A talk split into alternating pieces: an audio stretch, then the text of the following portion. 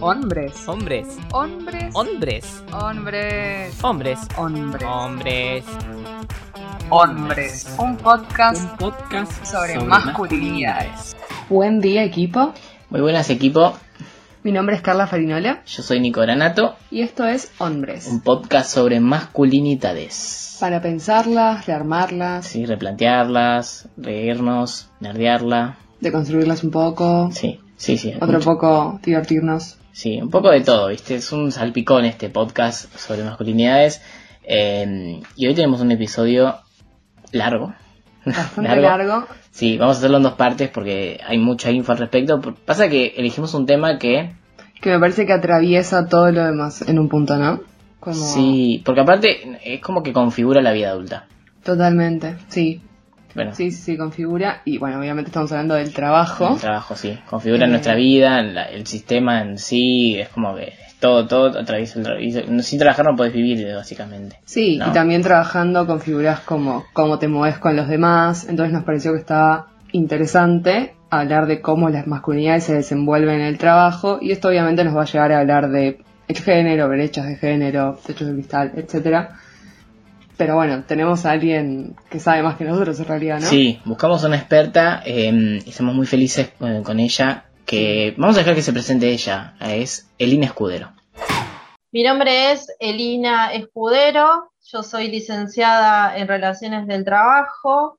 Actualmente estoy estudiando una maestría en Ciencias Sociales de- del Trabajo en la Universidad de Buenos Aires y también soy investigadora en formación en un proyecto que se denomina el fut- el futuro del trabajo en la Argentina. Gracias, Elina, eh, por estar hoy, bueno, hoy Sí, no. Van a ver en algún que- espacio temporal con nosotros. Sí, esto lo grabamos hace un tiempito ya. Sí. Pero bueno, Pero nos pareció que era el tema para cerrar el año también. Porque Sí, es algo que re. nos movió mucho a los dos. Re, y como también no pudimos estar porque bueno, somos estudiantes, también trabajamos, eh, a veces se nos complica, dijimos bueno, ah, cerramos el año con todo, con un episodio doble sobre trabajo, que es un tema súper importante, y con una invitada que la Sí, verdad que... rompió, la verdad Sí. sin palabras. Sí, sí, sí. Ahí van a, van a ir escuchando a medida de que pasa el episodio cómo eh, va tirando unos conceptos que están muy buenos sobre para, para pensar las masculinidades y el trabajo. Totalmente. Pero empezamos con una definición que es central, creo, ¿no? Como que si Sí, vamos a creo hablar que de, de de donde- género. De donde parte todo. Eh, Sí, la génesis, O digamos. sea, ¿qué es la división sexual del trabajo? Sí. ¿Y qué es, Carla? Y básicamente se refiere a la forma en que cada sociedad organiza la distribución del trabajo entre hombres y mujeres según los roles de género establecidos eh, de lo que se considera apropiado. Claro, lo que hablábamos siempre del estereotipo de género Total. aplicado al trabajo, ¿no? Si sos mujer tenés que hacer eh, tales tipos de trabajo y si sos hombre otros tipos de trabajo que son más masculinos, digamos. Y está bueno aclarar esto porque es algo que también Elina eh, fue comentando en la entrevista. Eh, se habla de, de hombres y mujeres, o sea, de binarismo porque así se distribuyen los roles también, Claro, ¿no? Como, aunque quisieran buscarle la vuelta, las estadísticas no, no avalan otra cosa que estas dos cosas. Y porque es la cosmovisión que, que la, esta, en lo heterosis, ¿no? La Sí. norma heterosis, cómo va configurando el mundo, bueno, configura así también el mundo del trabajo. Por eso vamos a hablar muchas veces en términos binarios eh, durante todo el episodio. Sí, sí, total. Pero bueno, eso es la visión sexual del trabajo. y- La podemos ejemplificar un poco, después Selina también va a hacer, pero bueno, básicamente es que las mujeres tienen que ver más con las tareas que tienen con el cuidado y, y el hombre con el con lo que es eh, con lo que requiere fuerza, con lo que requiere, no sé, poner la construcción, ¿no? Sí, sí, Eh, sí, total. Eh, más y tiene que ver con esto que también viene del feminismo, entiendo, de, eh, de que nos separan en público y privado. Sí, O sea, lo- los hombres tienen el espacio de lo público, entonces su actividad es productiva, y las mujeres tenemos el espacio de lo privado, entonces nuestra actividad es reproductiva. Tiene que ver un poco con esa lógica. claro, como que el trabajo de ustedes, que, que la sociedad entiende que tienen que hacer ustedes las mujeres, eh, es una extensión de lo privado, digo, de, de- del Claro. hogar, de cuidar, de limpiar, de... Tiene que ver con un poco de eso, de ser serviciales a... Exactamente, y incluso esto lo avalan los datos, lo vamos a ver después, pero eh, los rubros donde más estamos las mujeres son la enseñanza, la salud, el trabajo doméstico desde ya, Sí. el comercio, todo lo que tiene que ver con eh, aportar como esas cosas que se cree que son naturales en nosotras, y eso, eso se ve también en el trabajo, ¿no? Sí. eh, otra cosa que estaba bueno que decía Lina, eh, que las leyes que benefician, si se quiere, se puede ver de distintas formas, decía ella, ¿no? Hay, por ejemplo, una ley que, que hace que, que dice que las mujeres no pueden hacer trabajos penosos o riesgosos para, para su salud reproductiva. Mm, Los hombres sí pueden, ¿no? Eh, Claro, ella está hablando de trabajos insalubres del estilo de tipo basurero, ese tipo de cosas, ¿no? Sí, sí, Eh, sí. Y es algo que nosotros no podemos hacer. Que, que digo, o sea, está bien, pero a la vez es, ¿alguien puede pensar también en la reproductiva de los hombres? Claro. Como, ¿por qué ellos sí deberían poder? Y bueno, Sí. creemos que esto también se Y tiene una, una visión de un poco de, de, bueno, las mujeres no pueden hacer cierto tipo de trabajo, ¿no? Total, Eh, totalmente. tiene que ver con eso también, sí, sí, sí. Y eso se liga directamente con otros términos, sobre todo hay uno que, que es como bastante conocido gracias al feminismo, que es el término del techo de cristal. Sí, sí, sí, totalmente. Esto tiene que ver eh, con mujeres de mayor nivel educativo e ingresos, digamos, o acceso a servicios de cuidado, que eh, no acceden a cargos o puestos jerárquicos como los hombres, algo así. Sí, sí, de hecho acá tenemos un par de datos del INDEC, que básicamente... de hogares, ¿eh? Claro, de cuenta permanente de hogares, que lo que dice básicamente es que en, en puestos de, de jefes y de dirección eh, eh, hay un doble de cantidad de hombres que de mujeres. Sí, Eh, sí, sí, y se montón. extiende a lo que sería, bueno, asalariados y cuenta propia. Sí, ahí cuando las, eh, en los salariados las mujeres son más que los hombres, pero cuando es en puestos más jerárquicos, siempre es el, el doble la cantidad de hombres que, que de mujeres, ¿no? Exacto. Es un montón. Sí. Pero hay otros términos que también están buenos y que fuimos encontrando, Sí, que hablan eh, Algo que de- más de la base, digamos, ¿no? Total, o sea, básicamente lo que es el techo de cristal es que si bien en la base de la pirámide jerárquica, como que las mujeres ocupan puestos ahí en la base, pero cuando vas subiendo en esa pirámide, vemos cada vez menos mujeres, incluso en, en casos cero. Sí, eh, algo que nos preguntamos era por qué no- nos fijamos solos en la- lo, lo jerárquico, ¿no? Que es Claro. eh, las, las clases altas, por él, Claro. ¿no? Digamos. Y este ¿Por informe, qué no nos preguntamos qué pasa en las bases? Y ahí Total. fuimos encontrando cosas. este informe de, del INDEC lo que dice que es interesante es que, o sea, que los trabajos del cuidado recaigan fundamentalmente en nosotras tiene un impacto necesariamente negativo en, en esto. Sí. Y hay unos términos que la Claro, porque que son generalmente mal pagos, no, no están en. No, pero no solo eso, o sea, como que es algo que triplica o duplica la jornada laboral de las mujeres que ya trabajan Claro. y también excluye a que puedan acceder a otro tipo de trabajo. Claro, Eh, y sí, hay sí. dos términos que están muy buenos también que, que sacamos de este informe, que uno es el de pisos pegajosos y otro es de escaleras rotas. Dale, piso pegajosos, ¿qué sería? Eh, pisos pegajosos tienen que ver con mujeres de sectores económicos y educativos más bajos de lo que Sí. estamos hablando con el hecho de cristal, que eh, o no se han podido incorporar al mercado laboral o lo hacen de forma precaria y sí o sí necesitan políticas del cuidado que les ayuden como a insertarse en puestos de, de más cuantía, digamos. Claro, como por ser pobres, digamos, no pueden acceder a muchos de los trabajos. Exacto. Y por no Por formarse capaz, claro. O sea, mujeres más pobres Sí, sí, sí. Y escaleras rotas tiene que ver con mujeres con educación media, sus ingresos medios, siempre lo mismo, o sea, estamos hablando de una escala salarial y un nivel de vida, eh, en este caso, bueno, va como decreciente y vuelve a subir, acá está clase media, y eh, se insertan en el mercado laboral, pero más intermitente. O sea, si claro. van, y, van y vienen, les cuesta más conseguir. Exacto. Y tal vez es interesante que se enfoquen políticas del cuidado ahí también para que puedan, o sea, como que puedan seguir en el mercado Sí. laboral, ¿no? Sí, sí, re. Como que, que, que se fomenten ciertas políticas de, no sé, cupos, ponele. ¿no? Claro. Está, está bueno eso, Sí, sí. sí, sí, total. Después otros datos que fueron también, eh, son bastante eh, fuertes, digamos, Sí, que, también son de- del informe de... Estos son de, la Subsecretaría General de la Nación, eh, que es que los trabajos formales, los varones tienen un 30% mayor de ingreso que las mujeres en el mismo trabajo y que en los informales la brecha aumenta a 35,6%, ¿no? Es un montón. la verdad que es un montón. Y, y este informe es de este año, es de 2021. Pero lo que revelan informes anteriores es que es algo que se, se viene sosteniendo. Sí. Uno creería que tal vez ya no No es que así. viene, viene bajando, sino Claro. que se sostiene, Totalmente. digamos. Eh, sí, sí, es bastante fuerte eso. Y lo que tiene que ver con lo que hablamos también del techo de cristal, es con esto de que qué pasa que em, en los sindicatos no hay tanta presencia de mujeres en los roles jerárquicos eh, y también en la política, ¿no? Que ahora eh, un poco se está yendo a recuperar, pero eh, está muy bueno lo que nos decía Elina al respecto.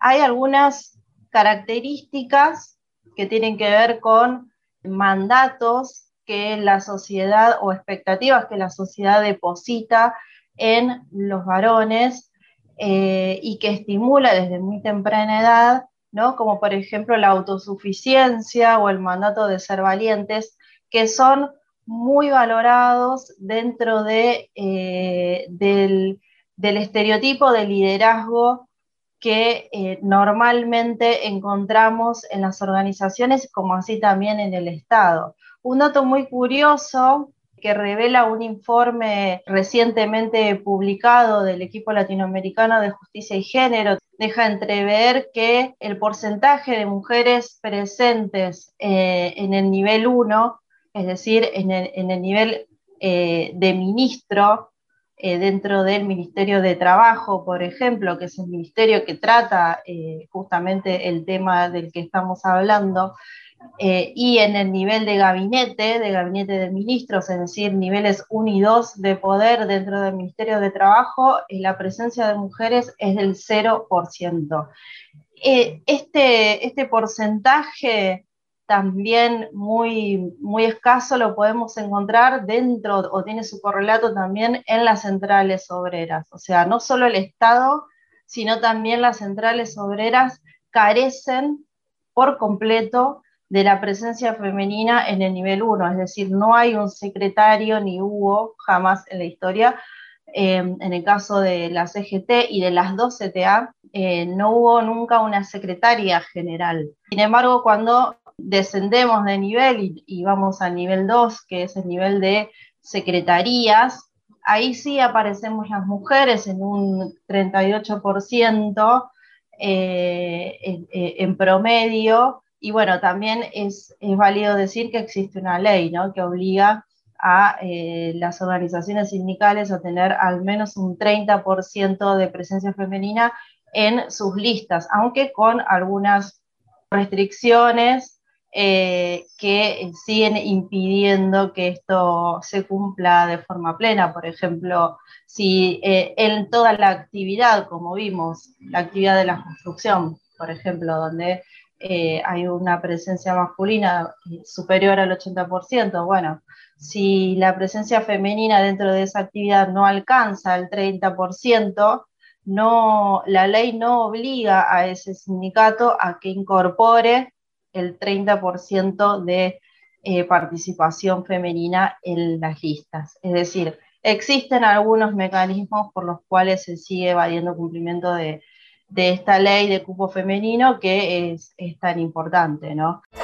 Qué loco esto, ¿no? Que es verdad, no hay secretarios generales, generales de, mujer. Me pensaba también en lo de los sindicatos, por ejemplo, de docentes. Siempre son hombres y hay una mayor presencia de mujeres. Sí, sí, sí, es que el techo de cristal es, un concepto re interesante y me parece que está bueno que esté en el debate. Súper válido aparte. Pero... La, la, realidad se, se confirma que es que Sí, que, es exactamente así, total. Sí, lo del Ministerio de Trabajo también, ¿no? Como que no, no hay mujeres no, no, eso. Como o sea, no tiene Nunca, en la historia.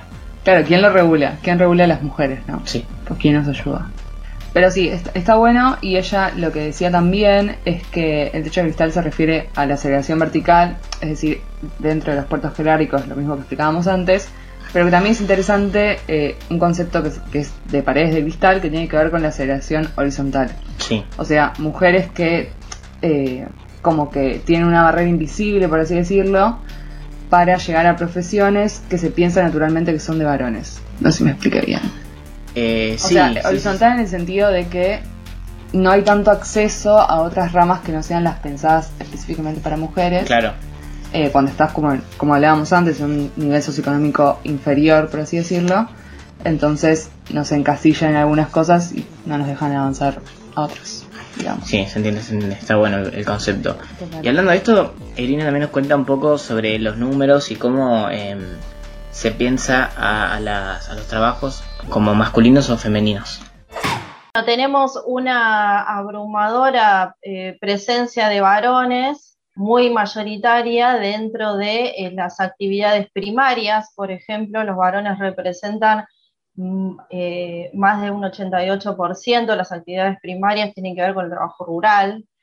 En la industria también más del 80%, ¿no? El trabajo industrial y la masculinidad hegemónica son dos conceptos que desde el punto de vista de- del estereotipo del obrero, ¿no? Es, es varón, ¿no es cierto? Y es industrial. Por otro lado, los servicios, bueno, el comercio también, el, el comercio, eh, si bien hay una presencia significativa de, de varones en, en comercio y servicios, eh, las mujeres son la gran mayoría, ¿no? Todo lo que, lo que de alguna manera eh, viene a eh, ser como una extensión del trabajo doméstico y reproductivo, el estar al servicio de, ¿no es cierto? Y, y que también eh, requiere competencias laborales que normalmente, desde el punto de vista de los estereotipos, se les, se les asigna a las mujeres, que es la empatía, la calidez,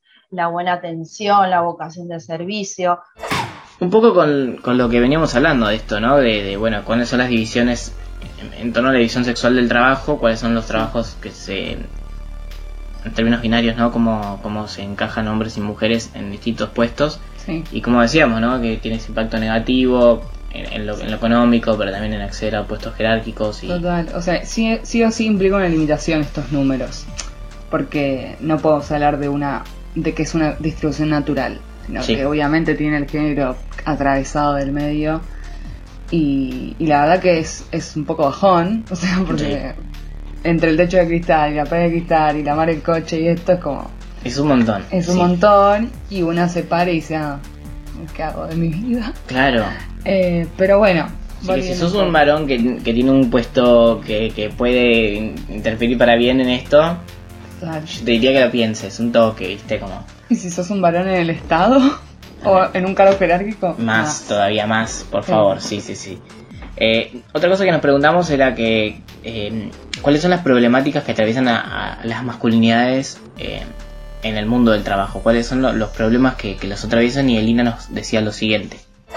Yo creo que la principal problemática que, que puede impactar eh, de manera diferencial en, en- en los hombres están vinculadas más que nada a, eh, a mandatos sociales eh, relacionados con esta masculinidad hegemónica de la que, de la que hablamos y en la que hacemos hincapié, eh, que tienen que ver con un mandato de, de varón proveedor y de varón autosuficiente, ¿no? Esto- estos dos mandatos pueden provocar, entre otras cosas, varones que eh, lleguen a alcanzar un grado, un, muy alto grado de estrés, ¿no es cierto? Por verse de alguna manera eh, involucrado en, eh, en jornadas laborales muy extensas o en trabajos que requieren de, de mucha, de mucha fuerza física o que requieren también de una, una gran capacidad de toma de decisiones que a su vez, eh, por este mandato de ser autosuficientes, no, no, no se les permite eh, apoyarse en otras personas para tomar decisiones y de- deben cargar con esas decisiones de manera individual eh, para no ver comprometida su masculinidad. Por otro lado, también existe un mandato de, eh, que el, va- el varón debe ser valiente, por lo tanto, eh, hay una cuestión de correr riesgos innecesarios, y esto lo vemos también en, los, índices de accidentes de, trabajo, ¿no? Claro, la, exposición por los mandatos de la masculinidad eh, nos expone mucho más a los hombres a sufrir accidentes. De hecho, encontramos un informe que, que es del Ministerio de Trabajo que, bueno, habla de los casos notificados de- por accidentes de trabajos y enfermedades profesionales y los de los hombres es casi el doble que el de las mujeres, 67% en hombres, 33% mujeres. Sí, es bastante loco. Encima es un informe de eh, el tercer trimestre del año pasado, del 2020, entonces habla de los casos y contagios de COVID en el trabajo Sí. y la cifra, eh, la triplica, es muchísimo Sí. más. Sí, sí, sí. Eh, Dice que, por ejemplo, esto es según el informe, 444 hombres eh, fallecieron por COVID y mujeres 89. Claro. O sea, es muchísimo más. En el mundo del trabajo estamos hablando, ¿no? No, no, en, no en el, el país, sino, Claro. pero es una locura. No, no, sí, sí, sí. Sí, sí, sí, Eh. total. Lo que sí es, es interesante también para, bueno, otra cosa que no vamos a hablar ahora, pero ¿por qué pasará esto? Dice que la, la edad promedio en donde se tienen accidentes de trabajo en hombres y mujeres es muy similar, o sea, 37 y 39 años. Sí. Como, ¿Qué Eh, pasará una edad de trabajo también, ¿no? Pero sí, igual es increíble lo que. El, el doble de accidentes. Es un montón. Y eso tiene que ver con estas masculinidades y con, con trabajos riesgosos también, ¿no? Sí. Eh, Y también algo interesante que, que, que revela este informe, digamos, es que eh, los, los hombres, o sea, están casi un 20% más cubiertos por... Eh, ¿Cómo se dice? Ayúdame, yo soy monotributista. RT, sí, Exacto. Eh, que me parece que es un dato también a tener en cuenta, porque si bien son los que más se accidentan, también Sí. son los que están más... eh, o sea, están más presentes en el informe porque son los que pueden saber que Claro, están sí, ahí. sí, sí. Obviamente Eh. se está hablando de trabajo en relación de dependencia o de trabajo dependencia, registrado. registrado, sí, sí, sí. Eh, eso está buenísimo, ¿no? Entender que, que, eh, la masculinidad, el mandato de la masculinidad nos lleva un poco a, a estar más expuestos a accidente. Eh, que creo que también tiene que ver con esto de que, de que los trabajos en hombres suelen estar más relacionados también con el hecho de la fuerza, ¿no? La- poner la construcción. Sí, Que son más sí, sí. Y además, eh, en un punto como también el maldad, el, manda- el El mandato. mandato de la masculinidad eh, tiene que ver con eso. O sea, por un Sí. lado, de saber cuidarse a sí mismo solo y no si no sos valiente, sí. de no depender, pero claro, o sea, como que todo eso es visto como si fueras débil. Entonces, eh, incide también en el mundo del trabajo inevitablemente. Pero esto sin, de- sin dejar de decir que hay mujeres que hacen trabajo de- que- que requieren fuerza. Obvio. Y de hecho, ahora Lina nos va a explicar un término que nos pareció excelente eh, con relación a eso.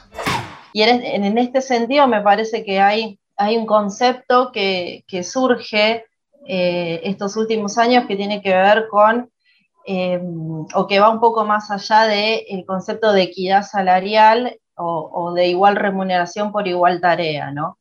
Eh, y tiene que ver con el concepto de trabajo de igual valor. ¿Qué, qué significa esto? Bueno, significa que partiendo de la base de que hombres y mujeres realizamos trabajos distintos, resulta un poco mm, acotado eh, entender la equidad salarial únicamente como una cuestión de igual trabajo, igual remuneración, ¿no? Porque eh, desde el principio nosotros y nosotras no, no realizamos los mismos trabajos, no nos empleamos en, la- en las mismas actividades económicas, ¿no? Entonces eh, surge este, este concepto de eh, trabajo de igual valor que se los puedo graficar en algo muy sencillo. Por ejemplo, el trabajo físico es valorado en aquellas eh, actividades económicas masculinizadas, como por ejemplo la construcción, ¿no? O como por ejemplo la actividad de la, la industria eh, manufacturera sobre todo. Eh, sin embargo, es infravalorado, pero también está puesto en juego en actividades profundamente feminizadas como la enfermería. ¿No? Ese es un caso muy claro. Entonces, las enfermeras también realizan esfuerzos físicos manipulando personas, teniendo que levantarlas, teniendo que eh, levantar muchos kilos, ¿no? Lo, lo que implica levantar a, a una persona eh, discapacitada o una persona que, se encuentra operada, ¿no? Teniendo que realizar eh, varias maniobras que requieren mucho esfuerzo físico. Sin embargo, eh, el rol de las enfermeras, y lo hemos visto en, la pandemia con, con, muchas protestas también por, el, por este motivo, eh, dentro del sistema de salud, enfermería es uno de los eh, roles que menos cobra, ¿no? que, que, peor se paga o que menos se reconoce. Y si lo comparamos con el salario promedio eh, de un obrero eh, en la industria de la construcción o en, o, en, o en, la industria manufacturera, ni que hablar, ¿no? Puede llegar a duplicar o triplicar el salario de una enfermera.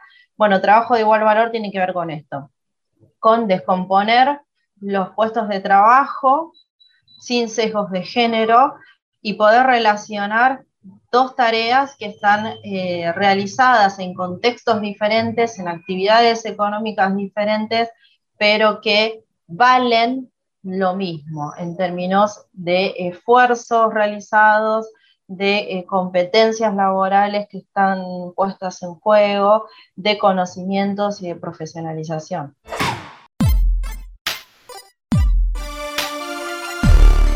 Este concepto medio que nos flasheó un toque, ¿no? Sí, me acuerdo que cuando la entrevistábamos quedábamos tipo, no, ¡Wow! qué bueno que está, porque Wow. claro, conocíamos lo que es igualdad de remuneración por trabajo, etcétera, pero este me parece que es bastante más atinado. Sí, como te hablo un mundo de pensar, wow, no, no, no sé si una, uno pensaba por ahí que, que ciertas tareas que tienen que son más realizadas por mujeres, de, bueno, como decía ella, ¿no? La, el hecho de ser una enfermera, ponele, pero no sé, puede ser eh, eh, en limpieza, ¿no? O, Sí, sí, sí, o total. una niñera, digo.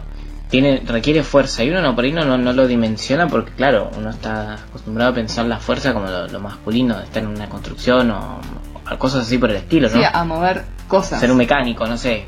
Claro, y lo que dice ella me parece lo más porque es verdad, o sea, mover personas y manipular personas implica un desgaste físico y ni hablar emocional, Sí, que es verdad que no se está teniendo en cuenta para a la hora de pagar. Sí, no, ¿cuántas tra- trabajadoras de limpieza andan después con la espalda dolorida siempre? sí, Sí, sí, es un montón. Y, Y, no se piensa es, eso. es justamente eso, es, o sea, lo que ella decía, como que cuando hablamos de remuneración igualitaria, o sea, parte de un principio de igualdad, pero no estamos pensando que es verdad que nos empleamos en cosas distintas, pero que hay algo que las une y esto es, es no sé, me pareció un concepto recopado. Sí, sí. Eh, Está buenísimo para, para pasarlo en el capítulo, la verdad que está muy bueno. la verdad, la verdad que sí. Bueno, otra cosa que, que estaba bueno, el, el tema de, de la inserción, y nos contaba Elina esto de cómo se insertan los hombres y las mujeres en el, en el mundo del trabajo, ¿no? Que, que siempre es mayor, mayormente los hombres se insertan primero, digamos. Claro, nosotros le preguntamos más o menos cuáles eran las edades de inserción en el mercado de trabajo y ella nos decía también, según la encuesta permanente de hogares, que eh, más o menos en el rango etario Sí, entre 14 y 29 años. Sí, sí, 14 sí. y 29 años. Pero eh, de eso eh, es una- un número mucho mayor en hombres que en mujeres. Eh, lo tenemos por acá, pero se nos fue. Pero eh, lo, que, lo que tiene que ver un poco eso, ¿Dónde mientras el buscamos el, número? el número, eh, un poco lo que tiene que ver eso es, es esto de que, bueno, eh, es una edad reproductiva, es una edad donde tienen hijos. Ahí está, acá tenemos, lo, lo encontramos, lo encontramos, lo está, encontramos. está. Sí, sí, 45% de varones y 26% de mujeres. O sea, se refiere a las personas eh, de entre 14 y 29 que ingresan al mercado laboral. Sí, Eso. y tiene que ver esto, son pareja que tienen un, un hijo. Eh, O sea, se estima que puede ser porque justo es eh, la edad reproductiva donde Sí. las mujeres y las personas gestantes pueden tener hijos y, y que eso incide en la inserción joven, claro, digamos. el hombre como eh, tiene que ser el proveedor, tiene que salir a buscar trabajo, ¿no? Tiene que ver un poco con eso. Claro, tiene que ver con un ingreso masivo de los hombres justamente por este mandato de ser proveedor también y de ser autosuficiente, pero a la vez mantener una casa, ¿no? Sí, total, total. Eh, y en un dato no, no menor porque también eh, va un poco de la mano con algo que, que vamos a hablar más adelante, que es eh, la licencia por paternidad y la maternidad, como, cómo se inserta también eso en el mundo laboral. Totalmente. Pero también tenemos el, el tema de la jubilación, ¿no? Porque un hombre se jubila mucho después que la mujer. Sí, sí, sí, lo que estuvimos conversando con Elina es que en verdad, en- más o menos antes de las primeras reformas del sistema jubilatorio, por allá, primeras no, como más eh, en aras de que sea más equitativo, digamos, eh, que fueron por allá en el año 2000-2001, eh, la cantidad de hombres era mayor, pero la verdad que hubo políticas públicas que permitieron un acceso masivo de las mujeres, incluso más de casa, a la jubilación y que ahora está un poco más equilibrado Sí. que más o menos el 90% de jubilados y jubiladas está recibiendo eh, esa cantidad de dinero, ¿no? Sí, no, también pensar esto de, de ser ama de casa, hacer, hacer las tareas domésticas en el hogar, es un trabajo también, ¿no? Sí, total, pero es que era algo que antes no se tenía en cuenta porque justamente era eso, o sea, los hombres accedían porque estaban asalariados, porque estaban registrados, porque estaban en un trabajo de toda su vida, Sí. y las mujeres que efectivamente trabajaban toda su vida en su casa o haciendo trabajo doméstico para otras casas, incluso Sí. puede ser, eh, o trabajo no registrado, que es algo que pasaba mucho, no podían acceder a esos beneficios.